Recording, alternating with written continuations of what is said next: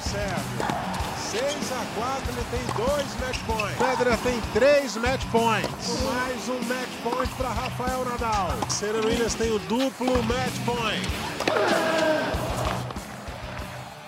Olá, amigos, chegando com mais um Match Point, nosso podcast do tênis, toda semana com as notícias do esporte da bolinha amarela e você sempre podendo consultar o nosso podcast lá no ge.globo barra matchpoint e as notícias do tênis no ge.globo barra tênis e hoje vamos falar aqui do tênis do Brasil, né? um podcast especial para falar do tênis brasileiro, já que a gente vem de um fim de semana em que o Brasil ganhou do Líbano no confronto de Copa deles fora de casa, fechou o confronto em 4 a 0 e o Brasil vai para os playoffs tentando voltar ao grupo mundial da competição, que já teve algumas alterações aí ao longo dos anos, e a gente vai falar disso aqui.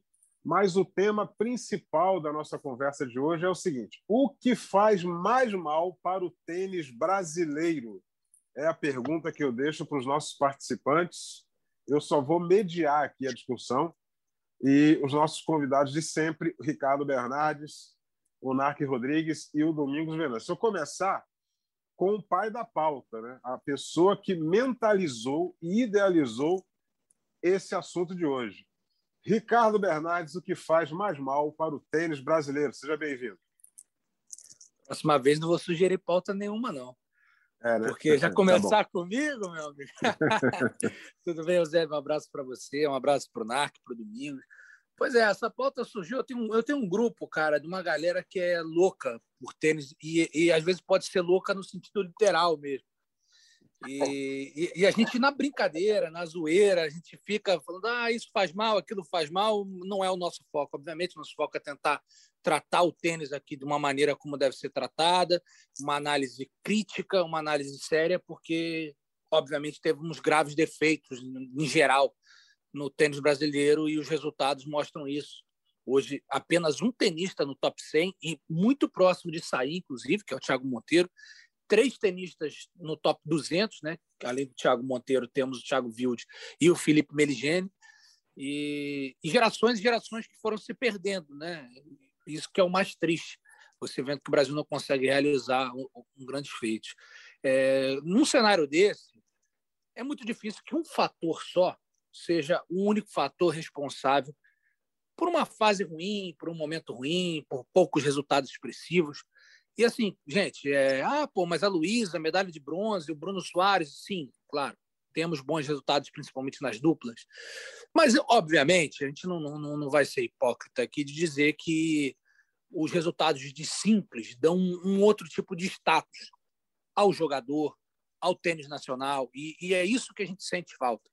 E ainda bem que nós temos Bruno, que nós temos Marcelo, que nós temos Luísa, e até os garotos também que estão vindo muito bem aí no, no circuito de duplos, o Rafael Matos, o próprio Felipe Meligênio, o Orlando Luz. Ainda bem que nós temos ele para dar um sopro de esperança, porque a roda precisa girar, né? E para a roda girar, a gente precisa ter algum resultado. Se a gente não tivesse resultado nenhum, nem em duplas, aí, meu amigo, o negócio é para o breve. Mas vamos lá, são inúmeros fatores, né? Eu acho que certamente domingos os NARC vão trazer também. É, eu vou tentar dizer aqui um principal, depois a gente vai debater alguns outros, outros, outros componentes, né? E, e aí eu vou, eu vou tocar em, em dois aspectos, talvez que sejam, na minha visão, é, bem preponderantes nisso. O primeiro é, é a falta que a gente tem, digamos assim, de academias mais competitivas. Né? O que eu quero dizer com isso? É, o, o Brasil é um país gigantesco, nós não temos, como por exemplo a USTA tem centro de treinamentos específicos da federação que trabalham. Na verdade, a gente tem alguns que são, digamos assim, licenciados, né? mas um, um, trabalho mais intensivo, onde os jogadores top do Brasil estejam juntos o tempo todo. Eu vou dar o próprio exemplo do, do Thiago Wilde hoje, que treina numa academia do Rio de Janeiro, onde o tenista depois dele, melhor ranqueado, é 500 do mundo. E aí fica um, um desnível muito grande, fica uma margem, por mais que os treinadores tentem, tentem evoluir, e eu acho também é, o, o, Domingão é um cara muito mais capacitado que eu para falar sobre isso, mas acho que a gente, durante muito tempo, teve grandes problemas na formação. Esses problemas estão sendo sanados, mas ainda existem alguns. Né? Então, óbvio, temos excelentes profissionais capacitados, mas é, a melhora é sempre necessária em todos os aspectos. Então, eu acho que essa falta, eu vou dar o exemplo também do próprio Thiago Monteiro, que agora na Argentina, a gente já falou sobre isso em outras edições, disse que o que estava fazendo diferença para ele era, era, o contato constante com jogadores top, de nível top, de jogadores é, que já passaram pelo circuito, que hoje estão envolvidos no tênis. Eu, então, talvez a palavra seja envolvimento. Né? Ter um envolvimento maior de todas as partes, ou seja, pô, quem são os tenistas top do Brasil? Esses cinco? Vamos botar esses cinco num centro de treinamento, vamos trazer os melhores professores do Brasil, vamos trazer pessoas de fora também para dar uma outra visão, estimular esse desenvolvimento. Eu acho que o tênis, o, o, tênis brasileiro ele é muito empírico, né? Ele surge de talentos esporádicos em alguns locais, Pô, um talento aqui, um talento ali que é trabalhado, que vai bem no juvenil, ganha um aportezinho financeiro, consegue fazer algumas viagens, jogar alguns torneios. Então, eu acho que é um, um é, é essa que não deixa de ser uma união, que é outro ponto que eu queria chegar. É, e a união até entre os próprios jogadores. Você vê os argentinos, eles viajam juntos, é, quebram pedra mesmo. O cara tiver que dividir um quartinho para cinco, eles estão ali, estão caindo dentro. Já os brasileiros, de maneira geral, ainda é, considerando, por exemplo, Orlando Luz, é, João Menezes, Rafael Matos, o próprio Felipe Meligeni, eles, eles fazem um grupo ali até bem unidos de jogadores, mas de maneira geral, nos últimos anos, não foi o que a gente viu. Eram jogadores que, pô, foi o seguinte, vamos juntar nós três aqui, vamos fazer uma gira juntos, entendeu? Vai ajudar, vai economizar, vai estimular. Aí não, cada um fazia o seu, o, o seu, o seu, o seu calendário isolado. Então, eu acho que, esse, na minha visão, esses são hoje os dois é, fatores né, que acabam culminando num só, que mais prejudicam né, o desenvolvimento de jovens e de talentos e surgimento de potenciais no ranking aí, como eu falei, Nesse momento, nós só temos um no top 100. E eu lembro que há, dois, há três, quatro anos atrás, eu entrevistei até o João Suete. E a primeira pergunta tinha sido que nenhum brasileiro estava no top 100. Então, assim, para você ver que não é uma coisa esporádica desse momento que nós estamos vivendo, que já se arrasta aí, vamos dizer, desde que o Tomás Belucci deu uma queda acentuada no ranking. É, o Thiago Monteiro até belisca ali, mas oscilando muito, a gente não, não teve uma grande presença tenista brasileira. Desculpe aí pela grande exposição. E ainda tem mais coisa para falar. É isso aí, é por isso que eu só vou pontuar e já chamar aqui para a conversa o Domingos Venâncio, que, é, além de ser nosso comentarista, né, um dos nossos tops do comentário no Sport TV, é, trabalha é, estreitamente com a Confederação Brasileira de Tênis, tem ótimos e grandes serviços prestados à CBT, e, e, e, diante de tudo isso que o Ricardo analisou, Domingos, a gente chega a algumas conclusões. E, e uma pergunta é, é, é inevitável, né? Está é, faltando união, porque a gente vê na Federação Francesa, a gente vê na Real Federação Espanhola de Tênis uma união muito grande de ex-jogadores, né, de dirigentes, de capacitadores. A CBT, a gente sabe que luta para isso, mas precisa ter vontade de outros lados para que essa união seja fortalecida. Seja bem-vindo, Domingos. José, um abraço. Ricardinho, né? E a todos os amigos que nos acompanham. O Ricardo foi pontual, como sempre, pontualíssimo. Acertou vários spots ali, vários, vários. O que até facilita uh, ah, para mim complementar mais do que citar. União, unidade, ambiente, é, sem dúvida nenhuma. Já houve mais em outros tempos. É, o NARC sabe disso muito bem. A minha geração, é, quando começou a, a, viajar fora do Brasil, nós viajávamos oito numa station wagon, ou numa van, ou numa Kombi, pelos Estados Unidos inteiros. A gente dava a volta nos Estados Unidos dentro de uma van, dividindo um quarto de hotel, motel, né, na verdade, Holiday Inn, não, Hotel Six, que a gente pagava 16 dólares por noite. Então, cada um, cada um pagava 2 dólares por noite para passar oito meses rodando os Estados Unidos. Mas a gente tinha que se aturar, e para se aturar tinha que ter ambiente. Só que ali tinha jogadores entre os 100 do mundo. A gente entrava num carro para jogar um torneio é, no interior de São Paulo, e dentro desse carro, cinco jogadores, três eram top 100. Você tinha um circuito satélite que tinha jogadores entre os 30 e 40, com a mesma premiação, até menor do que torneios Future. O Mark pegou uma parte da carreira dele jogando satélite. Ele tinha que jogar quatro torneios para fazer ponto de um Future. Na minha geração, eram cinco torneios para fazer ponto de um Future. Só que a gente tinha no Brasil torneios Challenger em, em grande número, e a gente tinha alguns ATP Tour. Então você conseguia é, fazer a transição do satélite para o Challenger, do Challenger para o ATP Tour e até voltar. A gente tinha jogadores como Júlio Boys, por exemplo, que faziam quartas de final de um ATP Tour, ganhava um monte de Challenger, estava ali entre os 60 do mundo, e jogava todos os satélites. O Kimair jogava satélite, estava ali 30 e pouco do mundo, o Thomas Costa. Então, esse, esse fato de ter muitos torneios aqui, sem que tivesse que sair para viajar muito, fez com que grandes nomes do tênis brasileiro permanecessem jogando esses torneios do Brasil. E aumentou mais ainda a qualidade do ambiente de tênis. Eu treinei muito com jogadores que eram o meu sonho de, de, de um dia jogar como eles. E treinava com eles nos torneios. Com o NAC aconteceu a mesma coisa. Então, a geração, principalmente a que nasceu ali nos anos, no início dos anos 80, nos anos 60, principalmente a geração de 63, que nasceu vendo um pouco da Marister, muito do Thomas Koch, Ronald Barnes, Alé Fernandes, esses jogadores tinham ambiente. Tem razão, Ricardinho, está faltando esse ambiente. Eu acho que você não, não disse um nome, você falou as academias formavam muito, mas eu acho que também faz falta do tênis de clubes. Eu sou um adepto da, da, da mentalidade de clubes, porque o jogador paga menos, passa o dia inteiro jogando, tem um técnico do clube que pode ser muito bom, bom ou mais ou menos, mas ele tem ali um pequeno apoio técnico, ele pode buscar numa academia. Um extra, um bônus com outro padrão técnico, mas os clubes, os interclubes, aquela competição interna, nós que somos do Rio de Janeiro, ou que pelo menos moramos nos arredores do Rio de Janeiro, o Tijuca Tênis Clube era uma competição interna que fazia sair jogadores para o circuito da ATP, porque ali dentro você tinha que ser casca grossa.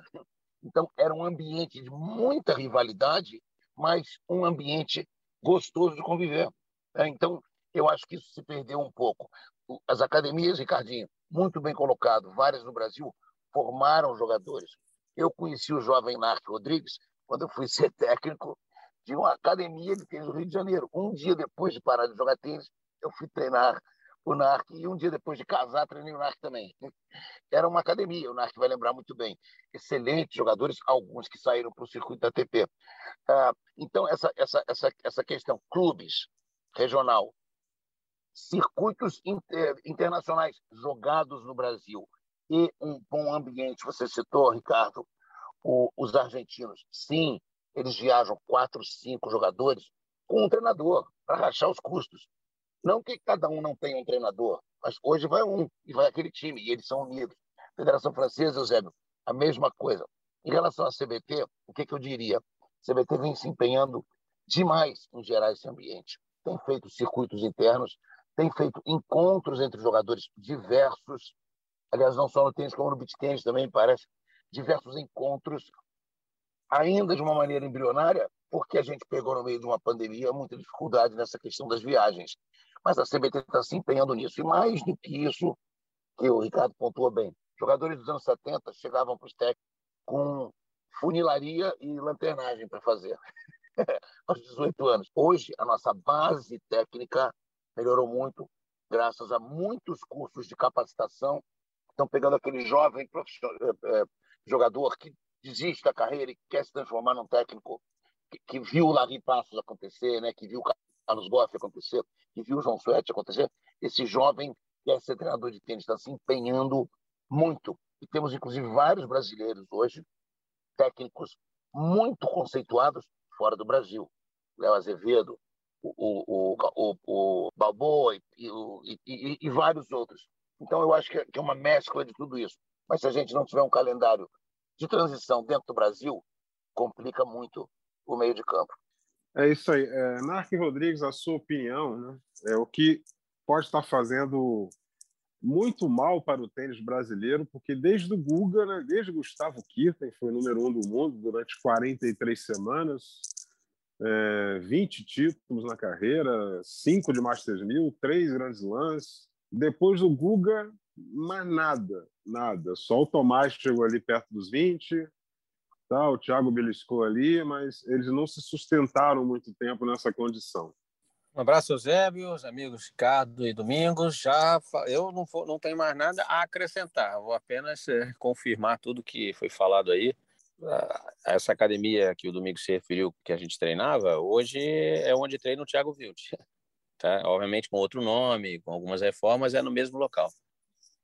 É, bom, então vamos por partes aí. Primeira coisa, eu concordo plenamente que um dos, uma das coisas que não existem mais hoje, só em alguns estados, né, poucos estados, é o interclubes. O interesse dos clubes em ter as competições caiu muito, muito, muito, muito, muito. Com isso, foi citado aí pelo Domingos, o, o tênis passou a ser caro. Você jogar na academia, antes era muito, é, vira sócio do clube, sócio atleta, seu pai deixava você, a gente me deixava duas horas da tarde e ia pegar às seis da tarde. Eram quatro horas de tênis todo dia. Todo dia se divertindo e treinando sério e junto com outros amigos e tudo isso. Então era mais fácil você ter uma quantidade de jogadores surgindo muito maior do que agora para a academia, onde você precisa, o cara precisa ter uma boa condição financeira, é tudo mais caro, tudo. E quando eu falo que deve-se voltar ou, né, ou fortalecer para os estados que já têm, São Paulo tem interclubes, essa coisa toda, eu acho que devia ser um interclubes moderno. O que, que é o interclubes moderno? É acompanhando as, as mudanças do nosso dia a dia. Interclubes vai ser um clube contra uma academia, por que não? Uma academia contra um condomínio, por que não? Se o condomínio já tem quadras e de repente tem um professorzinho lá, e com alguns garotos treinando, por que não fazer uma, uma botar esses garotos também para competir, já pelo condomínio? E aí você envolve todo mundo, que é o que hoje o pessoal tem quadra aí. Então, isso aí, quando a gente fala em união, não é só o ambiente, vamos dizer assim, pessoal entre os jogadores. É colocar todo mundo para ficar junto para jogar. Para jogar, como disse o Domingos, viajar, pegar o carro, interior de São Paulo, passar seis, sete semanas juntos, sai faísca, até porque um acaba jogando com o outro e aquela história. Não tem jeito. E como, mas, e como sai faísca? Então, eu sei, mas, mas então, não é só o ambiente, é poder viajar junto. É aquela história. Eu vou treinar com, com o Ricardo, eu não preciso gostar do Ricardo, eu só quero que o, cara, que o Ricardo me proporcione um bom treino. Se ele bate na bola e volta, para mim é um bom treino, beleza. Não preciso ser muito amigo dele. Se me dá bem, ok, e vai, o treino vai ser esse. Ah, isso acontecer. E outra coisa aí, falando espe especificamente de uma geração que foi a minha ali, que foi, não digo que ela foi totalmente ceifada, porque a gente ainda teve alguns jogadores que, que dali tentaram, tá? É, na época que eu é, me retirei, que foi muito cedo, a gente vinha numa sequência 1988, 89, 88 e 89, o Domingos vai lembrar bem, o Brasil era o segundo país no mundo com mais Sim. semanas de torneio ATP. Só perdia para os Estados Unidos. Então, ou seja, aquilo que o Domingo falou, mas por verdade, você jogava Challenger, jogava quali de torneio ATP, jogava satélite, quase com as mesmas pessoas, e dentro do Brasil. Dentro do Brasil, barato. Saía do Rio, ia jogar em São Paulo, voltava depois de dois meses e meio. Só voltava antes se tivesse algum problema é, físico, alguma coisa, tivesse que voltar, alguma lesão. Se não, ficava lá.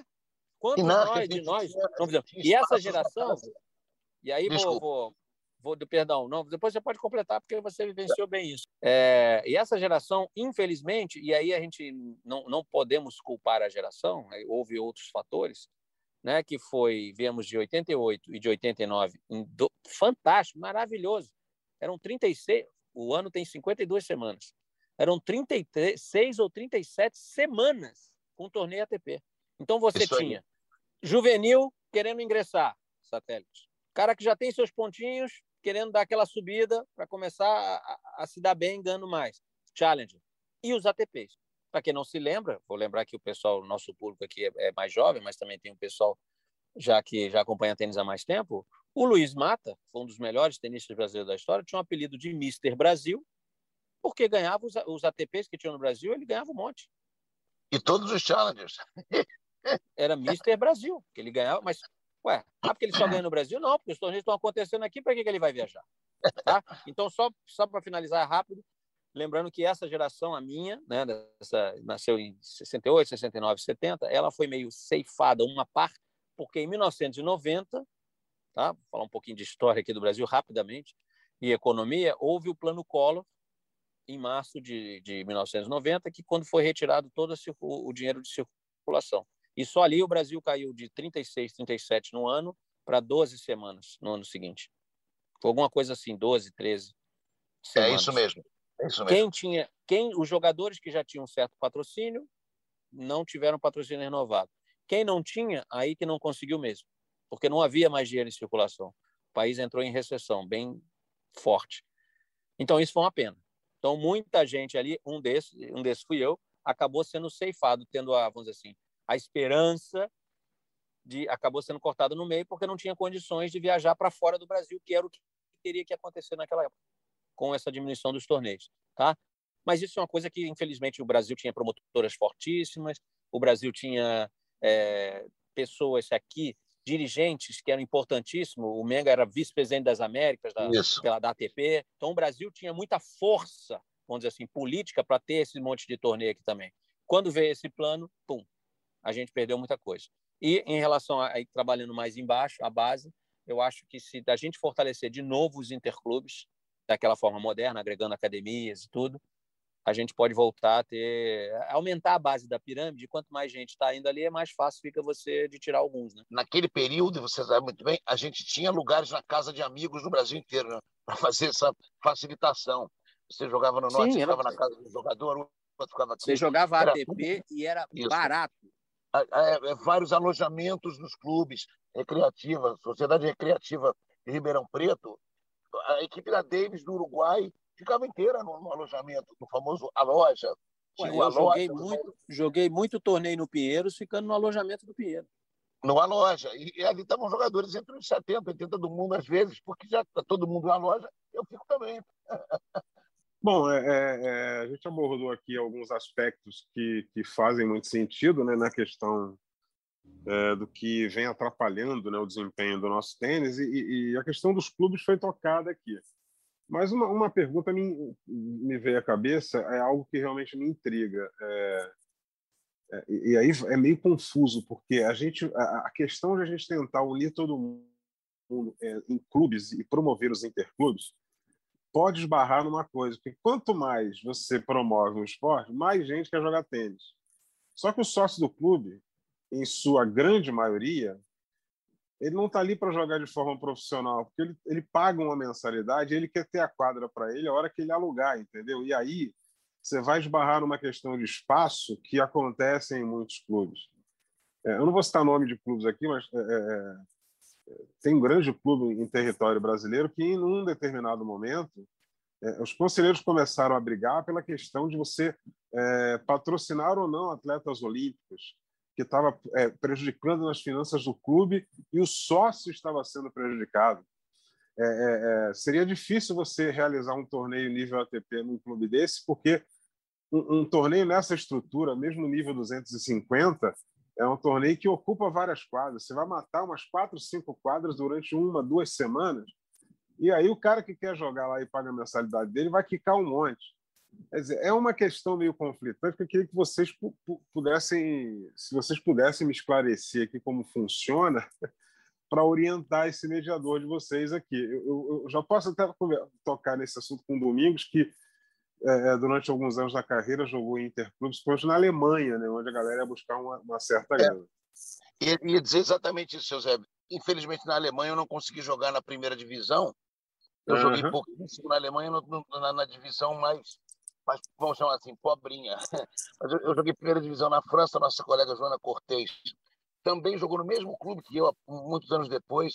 Joguei é, é, por algum período o, o Interclube da França e, como o Narc falou, eu jogava os intermunicipais no Brasil pela cidade de Santo André. Jogos abertos do interior, que o falecido Luciano do Vale mudou o nome para Olimpíadas Caipiras e entrou muito dinheiro nesse, nesse, nesse tipo de evento por bastante tempo.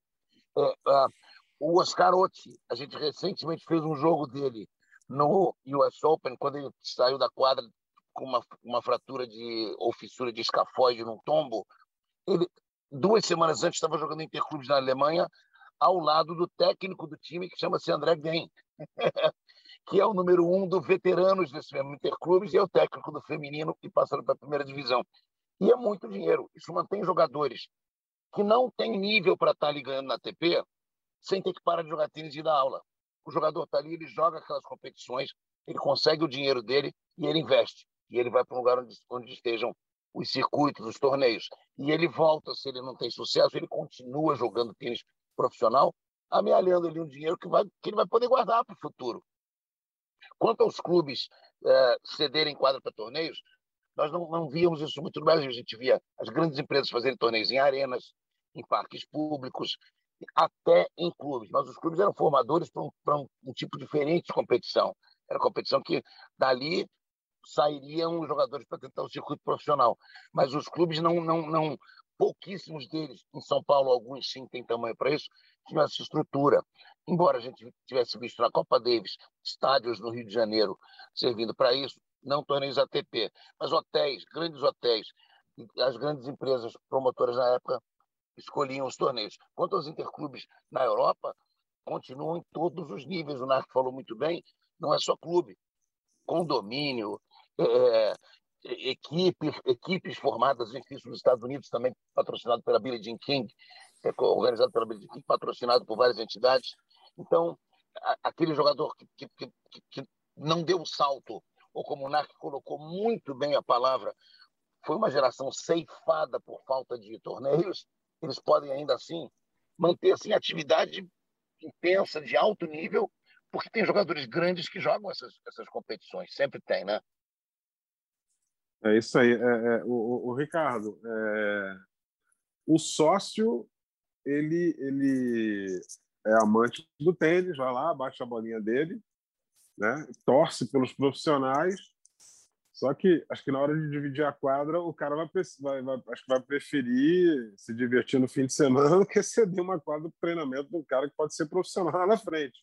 Eu estou errado né, nessa análise ou, ou, ou você tem um aspecto bem mais positivo? Não, eu acho que que, que tá certo. É, de maneira geral, o cara que está no clube, ele ele está pagando ali para usufruir da estrutura, para bater a sua bolinha, seja de tênis, seu futebol e tudo mais. É, o, eu entendo os pontos de NAC Domingos. Acho sim que o clube pode ser é, você fomentar uma competição interclubes, você fomenta o esporte, fomentando o esporte, você gera mais interesse, você desperta, mas pô, eu quero ganhar daquele clube, você faz o cara melhorar.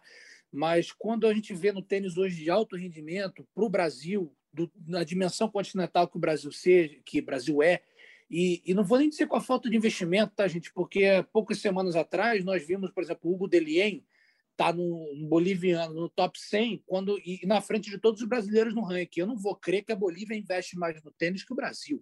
É claro que é claro que o, o, o, tênis, em consideração com futebol, com vôlei, com outros esportes, não tem o mesmo aporte financeiro, mas existe sim um certo investimento. Então, eu acho que quando você pensa hoje no tênis moderno, sim, os clubes e, e academias eles têm o, o, papel de formador, de fomentar o esporte, mas quando trans, passa para alto rendimento, eu acho que uma saída poderia ser sim um centro grande de treinamento da confederação.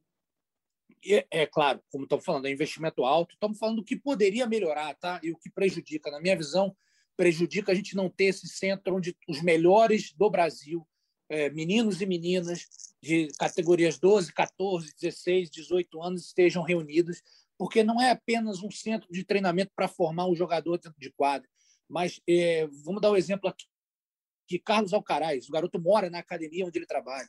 Ele não mora na casa dele com os pais e vai. Então, é, isso tudo vai formando a pessoa. O cara vai viver aquele ambiente, vai saber que para ele estar tá ali, ele tem que lutar, ele tem que, que ganhar, que aquilo ali pode ser sim uma, um, uma saída para ele. E, claro, além de tudo, ajuda né, no desenvolvimento. Você melhora jogando com pessoas do seu nível melhores que você. Você dificilmente vai evoluir o seu jogo sendo o melhor do ah, eu sou o melhor do meu clube, eu, eu bato em todo mundo aqui, é 61, 60, 62, 62. Pô, legal. Você vai ficar nesse nível aí, porque você precisa enfrentar pessoas melhores que você. Então, eu acho que um centro de treinamento poderia, sim, ajudar é, você tendo um olhar ali para aquelas crianças, cara, esse aqui vai, vamos formar, vamos ajudar. E aí eu vou dar o próprio exemplo do, às vezes não ajuda tanto você no juvenil. Recentemente nós tivemos juvenil top 10 para dar e vender. Nossa, um monte, um monte, um monte, um monte. Só que por que, que quando você vai para a ATP, isso não, não se confirma? Por dois motivos. Primeiro, é claro, a maior dificuldade que os nossos tenistas têm, isso que a gente está tentando debater aqui, o que prejudica, as coisas que prejudicam. E segundo, é, os torneios juvenis, eles têm, a não ser os grandes lãs, eles têm é, pesos, né? E no Brasil e na América do Sul, nós temos vários torneios de grande peso que influenciam muito no ranking. Então, o tenista pode ter um bom ranking basicamente jogando torneios pela América do Sul e os grandes lãs. E aí o que acontece? Quando chega na América do Sul, ele vai muito bem, semifinal, final, e na... quando chega no Grand Slam, ele chega numa terceira rodada. Por quê? Porque aí você sobe o seu nível. Então, essa dificuldade também de.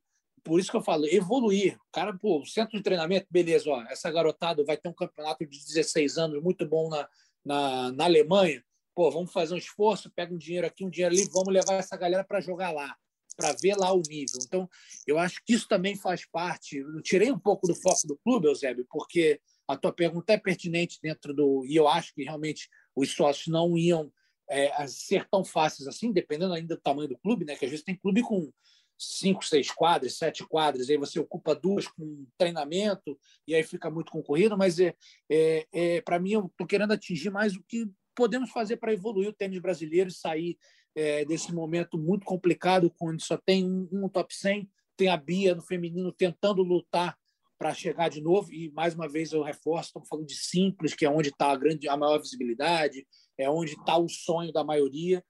É, então, eu acho que também na, esse caminho, para mim, seria um caminho interessante para a gente tentar dar uma sacudida nesse, nessa formação aí dos tenistas brasileiros. É, e, e, a história do centro de treinamento realmente é, não é receita de bolo, não. É, é, é, já, já deu resultado.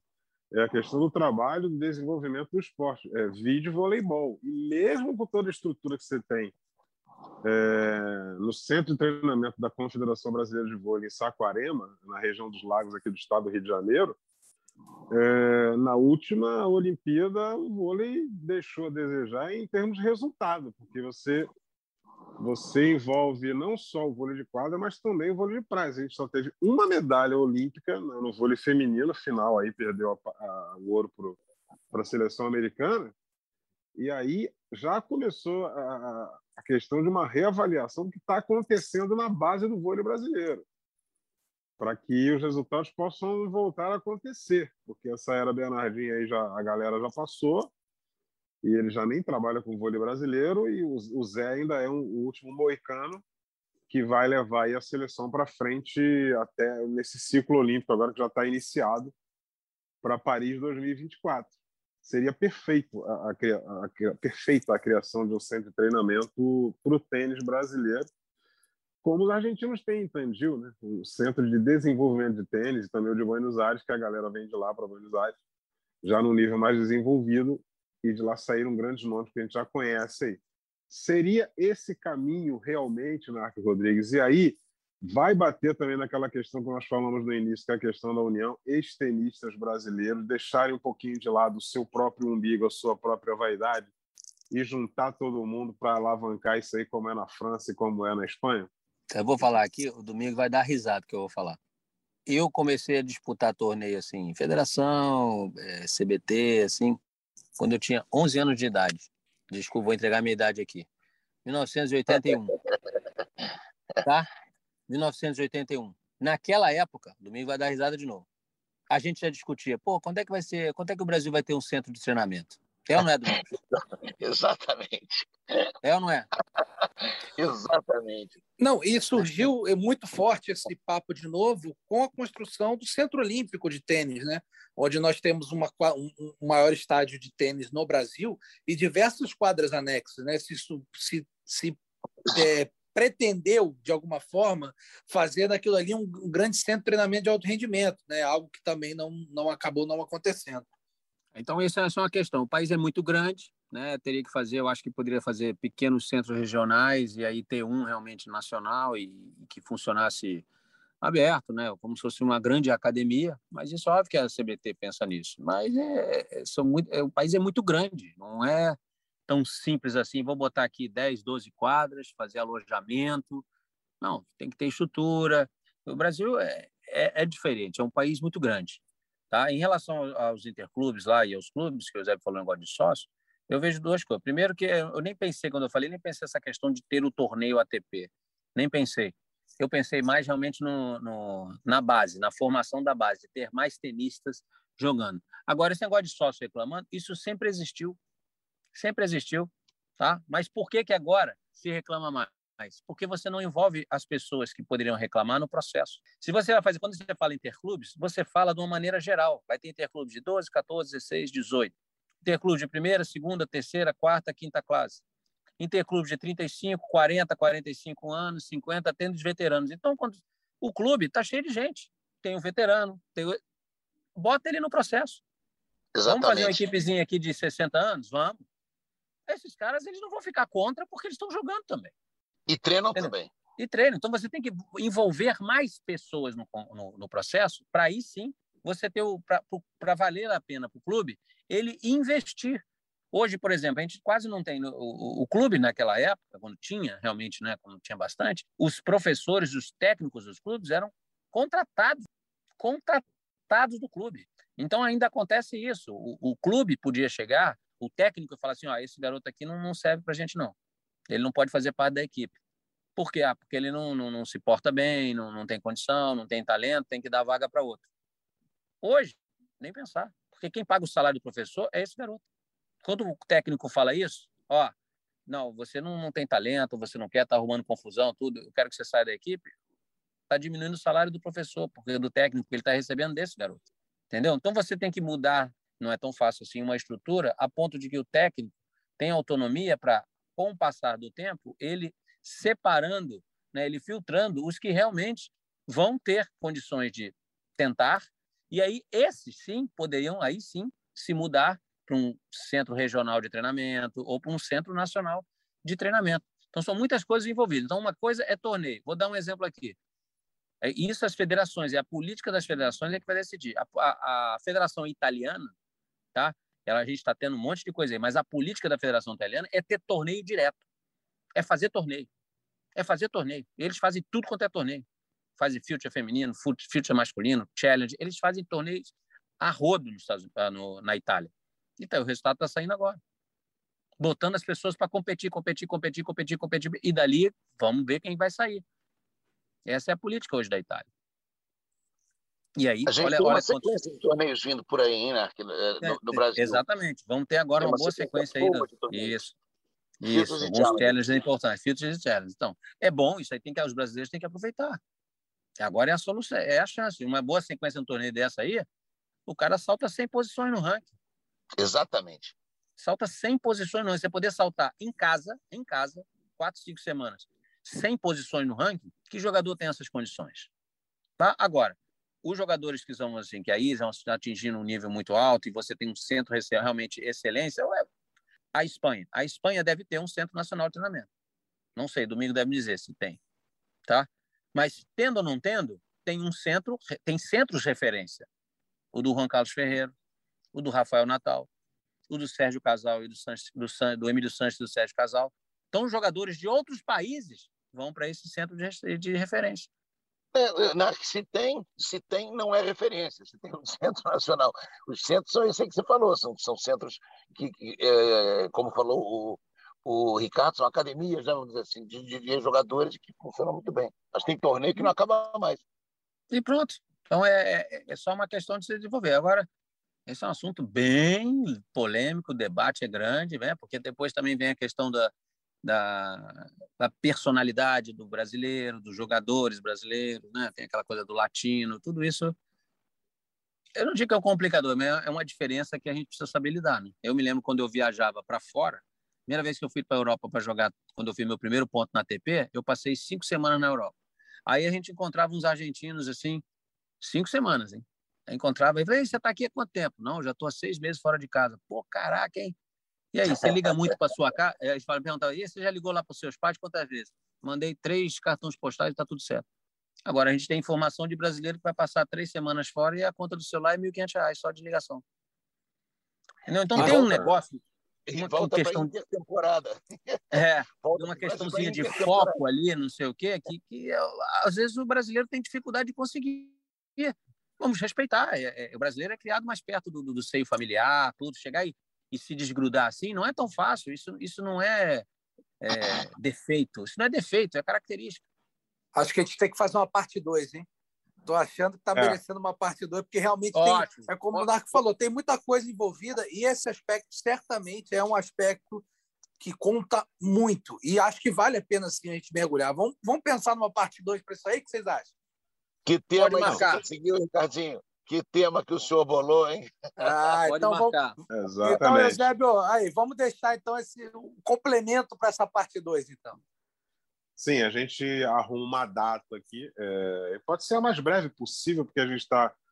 A gente esteve numa semana de Copa Davis. Essa semana são, são torneios é, é, importantes, mas não são torneios que vão chamar tanta a atenção. Aqui a gente pode pontuar é, de alguns torneios que estão acontecendo pelo mundo na, na, semana que a gente pode voltar a tocar nesse assunto, a questão de então, viagem, pra, de se tá desprender. Tá Exatamente, para mim também, de se desprender de, de, de ser familiares, de poder ir para o mundo sem então. se preocupar.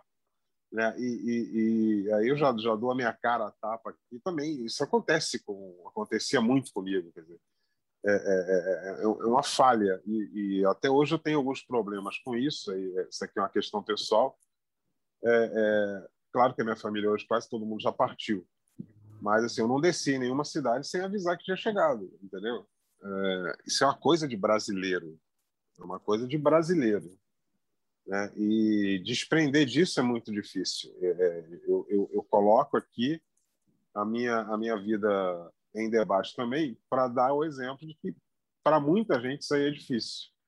Mas tem gente que já não liga, tem gente que já, já se desprende mais facilmente. Eu, eu, eu, eu não posso dizer por ela, mas eu vou dizer o que eu percebo com relação a Biadade. A Biadade está aí pela Europa, acabou o Iosopo, foi para lá, ficou lá um tempão, deve estar tá voltando agora. Quer dizer, ela não, não, se prende muito a ficar no Brasil. Ela está tentando reconquistar o ranking dela, jogando torneios menores e ganhando muitos.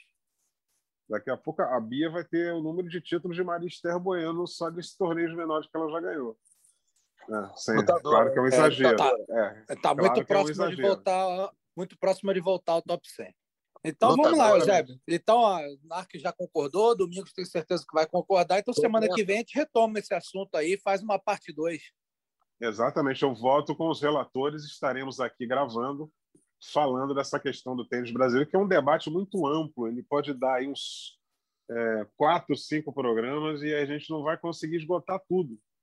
Né? E, no último momento, de repente, chamar uma quarta voz que não esteja aqui no nosso ciclo de debate, alguém que, que, que, esteja de um outro lado que possa também é, dar uma, uma pincelada melhor nessa, nessa questão do tênis do Brasil. Então, por hoje, a gente vai encerrando por aqui, prometendo voltar na semana que vem, dando sequência a esse assunto do que está acontecendo com o nosso tênis, o que está fazendo mal, e de repente a gente pode levantar aqui o que pode fazer bem para o nosso esporte, para que ele, que ele volte a ser o que ele um dia foi, né? Que possa gerar um, um, um, top 10, como foi o Guga, top 10, o Guga foi número um do mundo, e que a gente não fique nesse, nesse debate eterno de ter que responder perguntas, ah, por que, que o argentino vai o brasileiro não vai? Por que, que o Canadá está indo o Brasil não está indo?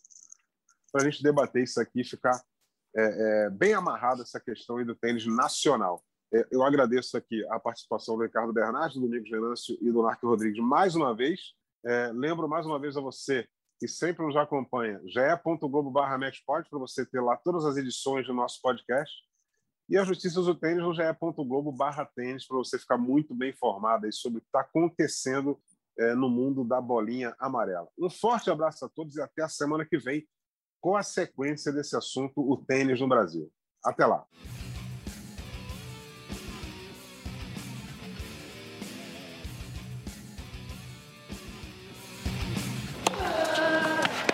Combinação de saque e voleio para fechar o jogo em 2 sets a 0.